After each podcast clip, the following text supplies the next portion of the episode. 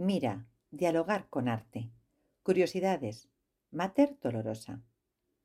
Las hijas de Pedro Roldán fueron también artistas y trabajaron en el taller de su padre. La más conocida fue Luisa, que nació en Sevilla en 1652 y murió en 1710 en Madrid. Se la conoce como la Roldana.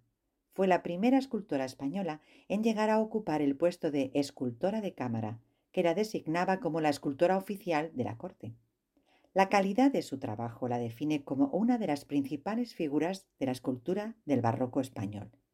Además, la Roldana es también el nombre de una plataforma que trabaja por la revisión de la historia del arte y la inclusión de las mujeres artistas españolas.